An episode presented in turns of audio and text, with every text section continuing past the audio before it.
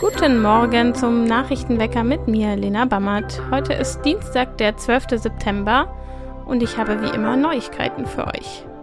Wir sprechen darüber, was Augsburger Schulen gegen den Klimawandel tun. Außerdem erzählt uns mein Kollege Max Kramer von einem neuen Modell, das Taxiunternehmen dabei helfen soll, gegen Uber zu bestehen. Realistisch wäre es im Laufe des kommenden Jahres, vielleicht nicht gleich am Anfang, äh, das dann auch in Augsburg zu bekommen, aber da spielen eben sehr viele Faktoren mit rein. Deswegen wird es noch etwas dauern, aber auf absehbare Zeit, dann kann man sich, glaube ich, schon darauf einstellen, dass dieses Modell auch kommen wird. Jetzt aber erstmal die Nachrichten aus Augsburg. Gestern hat der Prozess um den Mann aus Herbertshofen, der seine Ehefrau mit einem Hammer erschlagen haben soll, begonnen. Das Verbrechen am 28. Oktober sorgte für großes Aufsehen. Zum Prozessauftakt kamen viele Zuhörer und Zuhörerinnen. Die Verhandlung vor dem Landgericht Augsburg endete nach weniger als einer Stunde. Weil ein Gutachter terminlich verhindert war, konnte nur die Anklage verlesen werden. Strafverteidiger Jörg Seubert kündigte für seinen Mandanten an, dass dieser sich zur Anklage äußern wird. Der nächste Verhandlungstag ist der 2. Oktober. Augsburgs Schulen helfen beim Kampf gegen den Klimawandel mit.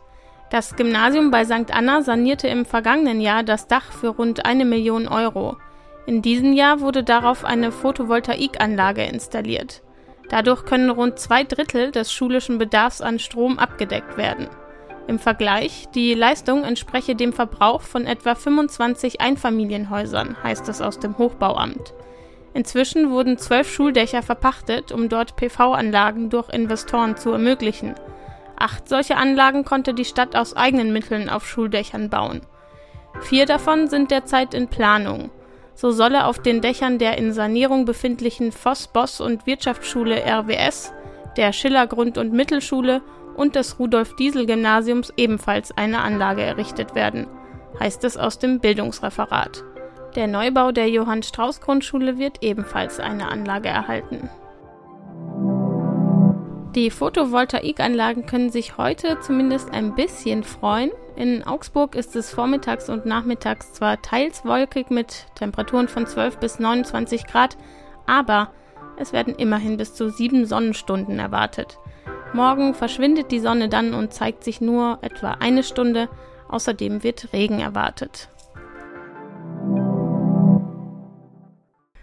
Wir sprechen im Nachrichtenwecker jetzt über Uber. Der Fahrdienstleister macht den Taxiunternehmen ja schon länger Konkurrenz, vor allem wegen der teilweise niedrigeren Preise.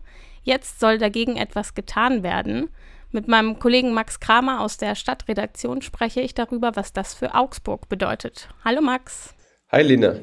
Es gibt Uber in Augsburg ja schon seit knapp einem Jahr. Hast du dich damals eigentlich gefreut, als Uber nach Augsburg gekommen ist oder benutzt du die App eigentlich eh nicht? Doch, ich nutze es schon. Tatsächlich so, wie sich seit dem Start insgesamt auch entwickelt hat, nämlich immer häufiger. Ähm, am Anfang, wenn sowas neu eingeführt wird, versucht man ja eigentlich auch mal so ein bisschen herumzuprobieren, ob es funktioniert. Kommen da schnell Fahrer? Wie ist das Angebot? Wie ist der Preis überhaupt? Aber es hat sich inzwischen tatsächlich ähm, auch ganz persönlich so bewährt, dass ich es inzwischen eigentlich schon häufiger nutze und ist eine, auch aus meiner Sicht persönlich, äh, relativ gute Ergänzung zu dem, was davor in Augsburg war. Uber und Taxiunternehmen arbeiten ja mit unterschiedlichen Preismodellen. Könntest du das vielleicht kurz erklären? Ja, also bei Taxis ist es so, die haben eigentlich relativ festgelegte Tarife. Das kommt immer auch ein bisschen auf die Strecke und die äh, Tageszeit an. Da legt die Stadt bestimmte ähm, Preise fest und an die haben sich die Taxis zu halten. Das ist bei Uber anders. Dort orientieren sich die Preise sehr stark ähm, an Angebot und Nachfrage. Das bedeutet zum Beispiel, wenn du jetzt am vergangenen Samstag auf dem Plärrer warst und dann heimfahren wolltest, dann war klar, der Preis ähm, bei den Taxis ist genauso, wie er auch jetzt zum Beispiel kommenden Wochenende wäre. Bei Uber war es so, wir haben das auch gesehen, da war die Nachfrage natürlich sehr stark nach dem Plärrerende am Wochenende. Das heißt, der Preis steigt dann auch. Ähm, und diese flexiblere Preisgestaltung, die macht Uber aus. Die kann Vor-, aber natürlich dann auch Nachteil sein, je nach Angebot und Nachfrage und verfügbaren Fahrzeugen. Jetzt gibt es in München ja seit dem 1. September ein neues Modell für Taxiunternehmen, das den Taxis auch so ein bisschen helfen soll. Wie sieht das denn genau aus? Ja, das nähert sich so ein bisschen dem Uber-Modell auch an. Im Wesentlichen geht es darum, dass man vorab Festpreise vereinbaren kann, so wie das bei Uber ja schon länger der Fall ist. Man stellt also quasi eine Anfrage und dann wird ein Preis angezeigt und dann kann man sagen ja oder nein. Diese Anfrage muss man vorab stellen, das heißt also telefonisch, per App, ähm, per Mail, auch per SMS, sollte das noch irgendjemand nutzen oder WhatsApp.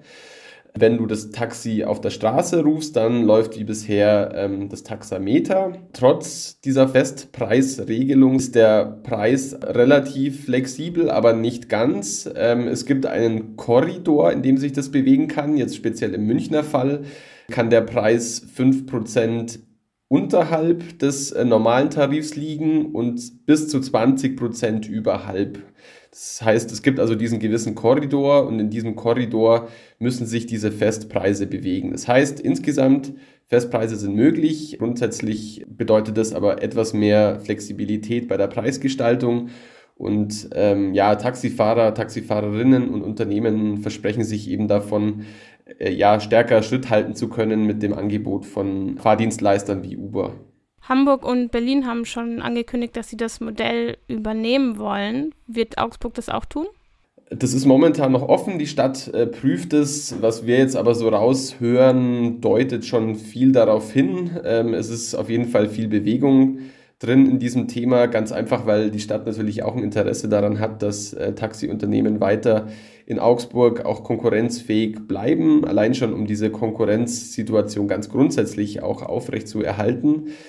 Da ist also Bewegung drin. Die Stadt ähm, deutet an, dass man offen dafür ist, verweist aber auch darauf, dass man jetzt natürlich die Lage in München nicht eins zu eins mit Augsburg vergleichen kann. Das hat auch damit zu tun, dass die Konkurrenzsituation in München nochmal deutlich schärfer ist. Also da gibt es weitere Anbieter neben Uber auch noch. Das heißt, man schaut sich da jetzt ganz genau an, wie ist da Bedarf, äh, wie entwickelt sich die Lage auch in München, ähm, wie, das, wie kommt das an und ähm, auf dieser Grundlage will man dann eine Entscheidung treffen, ein ausgewogenes Modell will man da finden. Aber grundsätzlich ist die Offenheit schon da, allein weil man eben auch sieht, dass der Bedarf da ist, um Taxis konkurrenzfähig zu halten. Gibt es schon irgendein Zeitfenster, wann das dann nach Augsburg kommen könnte oder noch nicht? Also der Wunsch der Taxiunternehmen, wir haben uns da mit mehreren unterhalten, ist, dass es im Laufe des kommenden Jahres etabliert wird in Augsburg. Allerdings muss man, glaube ich, in dem Zusammenhang mit zeitlichen Prognosen etwas vorsichtig sein. Das ist ein sehr langwieriger, sehr zäher Prozess, dadurch, dass ja die Stadt bislang diese Tarife auch festlegen muss, das durch sämtliche Gremien äh, gehen. Das muss lange Prozesse, Beratungen durchlaufen. Das heißt, also in diesem Jahr wird es sicher nichts mehr. Realistisch wäre es im Laufe des kommenden Jahres, vielleicht nicht gleich am Anfang, äh, das dann auch in Augsburg zu bekommen. Aber da spielen eben sehr viele Faktoren mit rein. Deswegen wird es noch etwas dauern, aber auf absehbare Zeit, dann kann man sich, glaube ich, schon darauf einstellen, dass dieses Modell auch kommen wird. Danke, Max. Sehr gerne. Falls Uber und Taxis gar nicht eures sind, sondern ihr eher mit dem eigenen Auto unterwegs seid, empfehle ich euch auf unserer Webseite www.augsburger-allgemeine.de vorbeizuschauen. Da haben wir nämlich gerade eine Tabelle, die zeigt, wie viel Benzin und Diesel aktuell an den Tankstellen im Stadtgebiet Augsburg kosten. Die Tabelle aktualisiert sich selbst, zumindest sobald die Tankstellen ihre Erhöhungen oder eben Senkungen an die Markttransparenzstelle weitergegeben haben. Sie sollte also immer auf dem neuesten Stand sein. Den Link dazu findet ihr wie immer in den Show Notes. Wir machen weiter mit dem Blick aus Augsburg in die Welt. Die Halbzeitbilanz der Ampelregierung ist da. Eine Analyse von Bertelsmann Stiftung, Uni Trier und der Denkfabrik Progressives Zentrum sieht etwa zwei Drittel der Versprechen aus dem Koalitionsvertrag umgesetzt oder zumindest in Arbeit. Die Wahrnehmung in der Bevölkerung sei aber eine völlig andere, wegen des häufig öffentlich ausgetragenen Streits. Spaniens Verbandspräsident Luis Rubiales tritt drei Wochen nach dem Kussskandal bei der WM der Fußballerinnen von seinem Amt zurück. Das bestätigte der spanische Fußballverband.